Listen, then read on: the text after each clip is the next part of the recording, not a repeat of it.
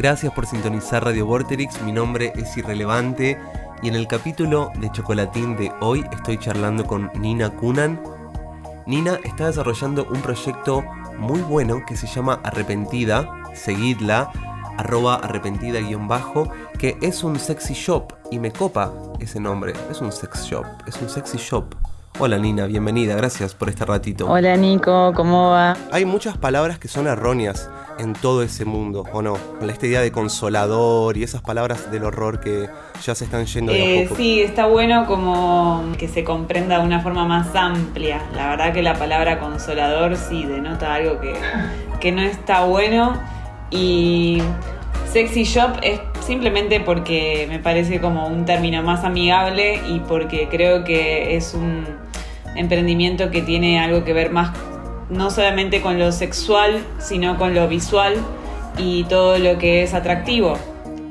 No usan pilas, eso es alucinante. Esto a control remoto es bastante amigable con el medio ambiente y eso también es muy importante, además de ser muy bonito visualmente, como Sí, nada peor que te quedes sin pilas. O sea, imagínate ese garrón. O sea, no solamente para el medio ambiente, sino para tu psiquis. O sea, imagínate quedarte sin pilas en el medio de, de la situación, ¿no? no está bueno. Siento que al principio en el, en el inconsciente colectivo era una cosa solamente que se hacía en privado y hasta personas como que se ofendían, ¿no? O como que se sentían zarpadas si la pareja tenía algo diciendo, ¿dónde fallé? Y es más una alianza, bueno, está todo Y bien. tal cual, son, son, son herramientas, eh, son juegos, son es incorporar otra situación eh, nueva a lo que estamos acostumbrados y, eh, y sí, hay algo de, de- compararnos con las máquinas que nunca va a funcionar y que siempre va a salir mal, sobre todo desde una cuestión más así, también de un pensamiento más eh, más antiguo, más patriarcal de pensar que el hecho de que de repente un dildo se incorpore a la, a la relación eh, significa que hay algo que anda mal del lado personal. Y en realidad son herramientas que nos ayudan a potenciarnos y que nos ayudan a explorarnos y nos ayudan eh, a crecer y a diversificar nuestra sexualidad. Y es importante que la salud sexual se trabaje. Entonces no hay por qué tenerles miedo. Entonces hay todo un flash que estuvo creciendo entre el placer y la pandemia, entre este mundo distópico y decir, bueno, ya que capaz no puedo comprarme mi casa, voy a pasarla bien hoy.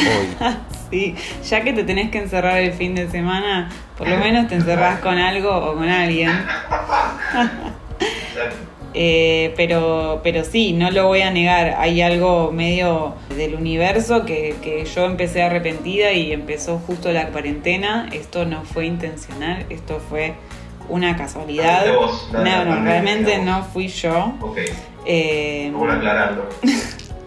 no fui yo, y, pero, pero sí, es como que se obligó a mirar eh, hacia adentro, a estar en las casas, a estar tiempo con eh, uno mismo y, eh, y a explorar, ¿no? Nina, ¿te copa que yo nombre algunos de los juguetes que están en la página de Arrepentida y vos me contás qué son?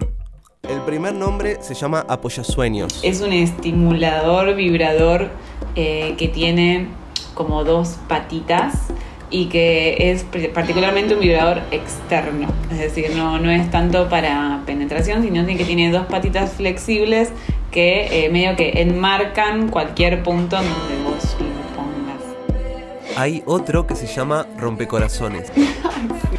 Nada, es Bueno, esta eh, cosa de, de que, de que enamoran también. O sea, a ver, yo quiero sacar el mito de que las- los juguetes no compiten con las personas.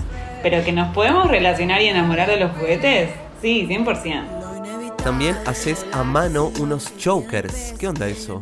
Los chokers son eh, unos especies de collares, medio gargantilla, que van ajustados al cuello, que se pueden agarrar, lo puedes poner con una correa, hay algo, una cuestión de sumisión con ese aro. Después hay eh, como unos plugs y vos podés, eh, si querés contar al respecto, son más pequeños en lo geométrico. Eh, los plugs son básicamente eh, destinados para anal eh, y para entrenamiento anal. Lo que tiene un plug es como un enchufe, o sea, lo pones y medio que queda ahí, sirve para trabajar la dilatación anal, pero no es tanto para meter y sacar, sino que es una cuestión más progresiva, hay distintos tamaños, hay distintas formas. Hay algunos que trabajan un poco la dilatación, más como, como si fuera como con cuentas, digamos. Eh, hay otros que son más cónicos, como más como una gota, pero lo importante de todos los juguetes anales, y esto es muy importante, se lo digo a la audiencia, en general, es que tengan un tope o sea, no te metas nada en el orto que se pueda llegar a meter y a quedar ahí. Todo lo que te, con lo que, todo lo con lo que juegues anal, no solamente, primero, regla número uno, lubricante siempre mucho. Y la regla número dos es que tengan un tope, es decir, algo donde pueda, donde pare y donde esa parte no se meta o donde lo puedas sacar. Kinky Lips, que me pareció capaz el más creativo en el sentido de que siento que nadie hubiese sospechado. Nadie hubiese sospechado, es verdad, porque, porque tiene una forma de, rush, de pintalabios y es un vibrador muy discreto, muy discreto. Gracias por sintonizar Radio Vorterix. Hoy charlé con Nina Kunan de Arrepentida. Sigan arroba arrepentida-bajo. Ella hace envíos a todo el país. Así que gracias por este ratito, Nina. Por favor, eh, fue un placer. La verdad, gracias.